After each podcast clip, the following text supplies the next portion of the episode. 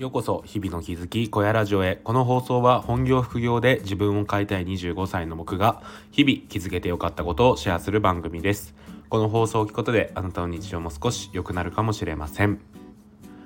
はい皆さんおはようございます。今日は12月の27日火曜日ですね。皆さんいかがお過ごしでしょうか？今僕はですね7時半過ぎですね撮っております。東京は晴れていますね。うん。あのー、最近は天気が良くていい年末だななんてことを思っているんですけどなんかね今一番僕的に結構しんどくてなんっていうのもですねあのこの年末シーズンじゃないですか。でもう年の瀬っていうこともあって結構もうなんだろうなオフモードというか気持ち的にはもうね完全にもうなんか年末年始休暇に向かってるわけですよ。の中で仕事をするっていうのが結構辛いんですよね。で多分世間一般的にも明日ぐらいまでかな仕事の方が多いと思うんですけどなんかそういう年末モードになりながらやる仕事ってすごい辛くないですか？うん。あの僕は結構辛くてしかも今ちょっとね佳境を迎えているところでですね仕事自体が。なんか それなりにハードなのがこう毎日続くっていうのでいや明日までこれ続くのかって思うとちょっときついですね。はい。まあねでもそんなことも言ってられないので頑張るは頑張るんですけどまあちょっと年末年始ってね本当にどうしたってちょっと気が抜けてしまいますよね。皆さんもね年末年始でも変わらずできるもんですか？うん。よろしければ教えてください。はいということでねちょっとお話をしていきたいんですけど今日はですね僕の大好きな本「夢を叶える像」についてちょっとお話をしていきたいと思います。はい夢を叶える像僕ねたびたびこのラジオでも紹介しているんですけどまあね本当に僕的にはすごい好きな本で自己啓発本でありながらこう物語なのでなんですかね普通に引き込まれるしあとはこう感動したりとかあとは読んでよかったなって思えたりするところがこの本のすごい好きなところでシリーズ化もしているんですけど、まあ、中でもですねやっぱり僕は一番が原点にして頂点なのかなってことを思っているわけですよ。うん、もちろんねえー、234あと0っていうのも出ましたけどどれもすごい良くてそれも全部好きなんですけどやっぱり本質的なことに関しては一でもう完結しているのかなってことを今読み返しても思うんですよね。で、まあ、そんな中でですねあのー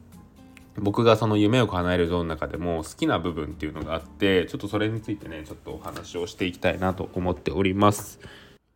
はい。で、まあ、どの部分かっていうとですね、自分が満たされない限り誰か満たすことができないっていう考え方ですね。うん。これ例えばなんですけど、まあ、ちょっと想像してください。今めちゃくちゃお腹空いてて、もう昨日から何も食べてないと。一日、それこそ仕事が忙しくて、もう朝昼晩何も食べていないと。で、もうお腹がぎゅうぎゅうなっている。で、そういう状況ですね。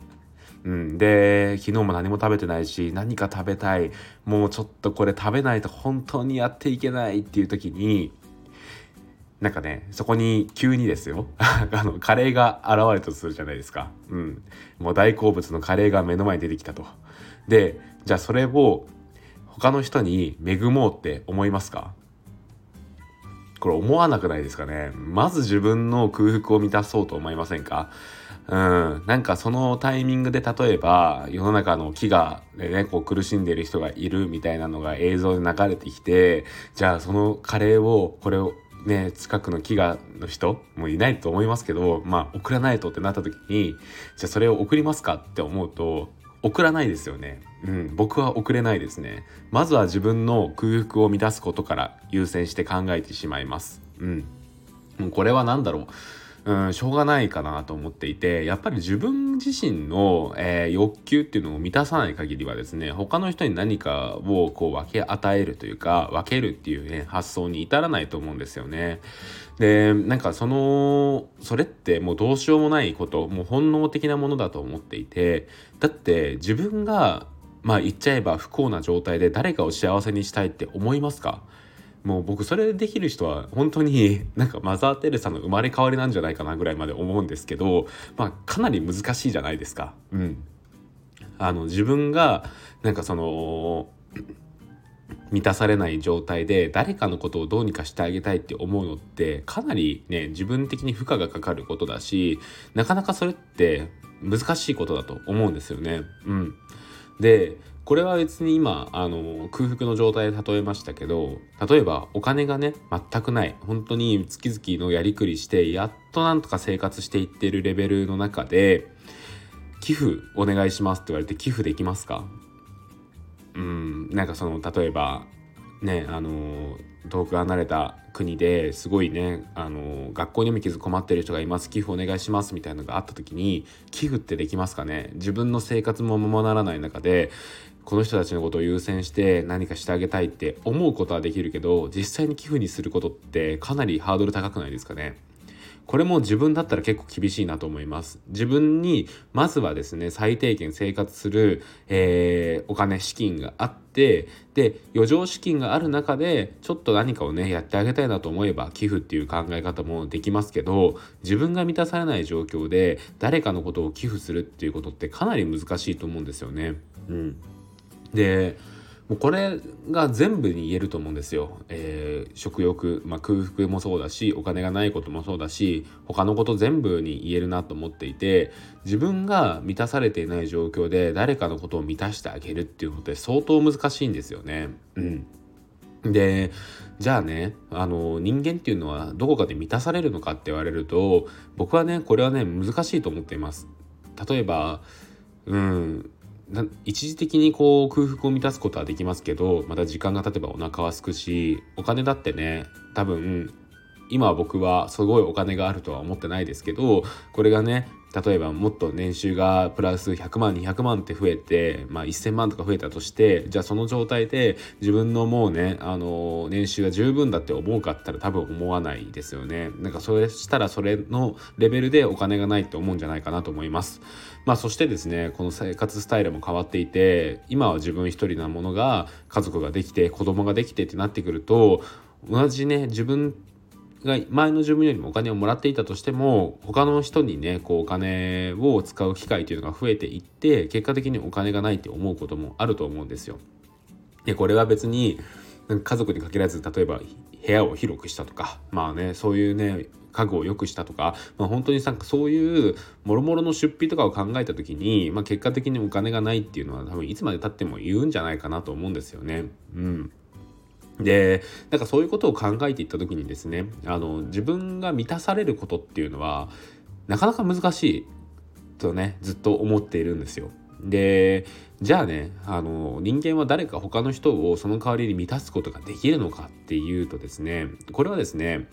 できるんですよね、うん、少なくとも夢を叶えるゾーンの中ではできると書かれていてでそこの説明もね読んだ時になるほど確かにとね僕は思ったんですよ。うん、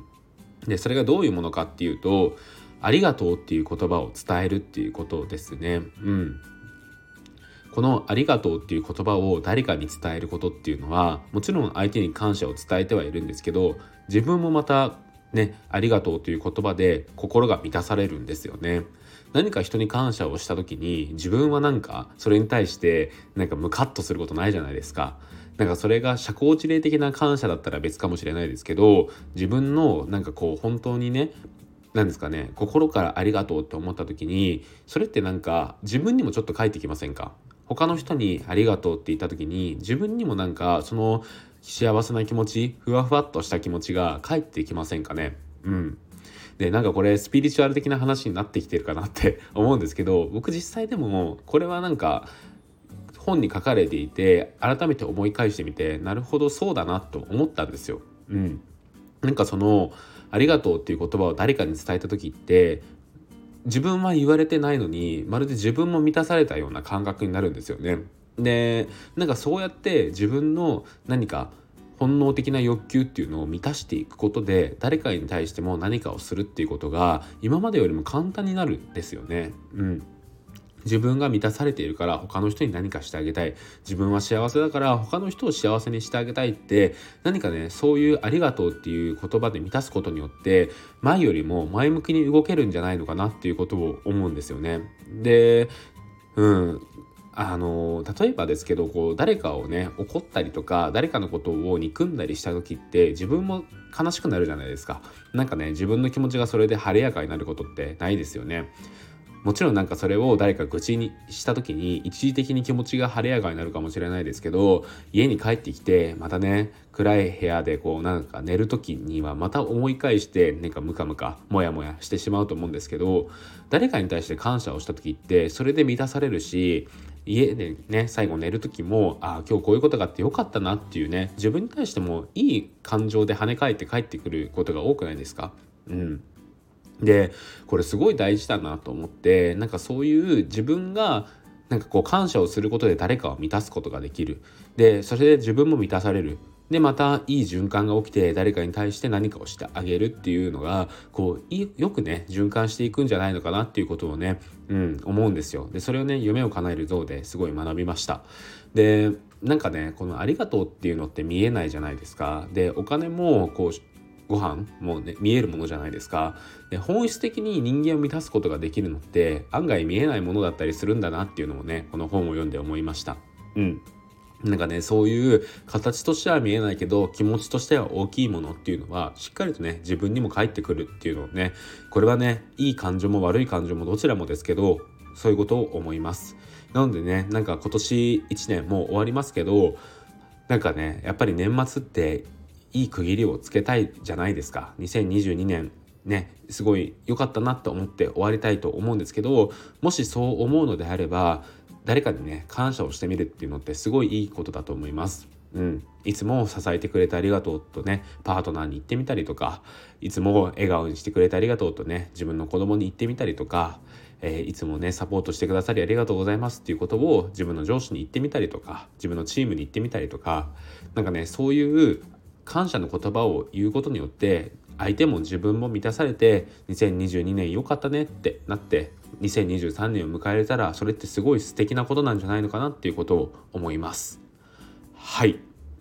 ということでね、えー、今日は、えー、感謝をすることで誰かを満たすっていうことについて、えー、誰かを満たすそして自分も満たすっていうことについてねちょっとお話をしてみました。はい、えー、よろしければねあの日常ねいろんな人に支えられていると思うので何かねそういうことを一つ思い返してみてその人に感謝の言葉を言ってみてください。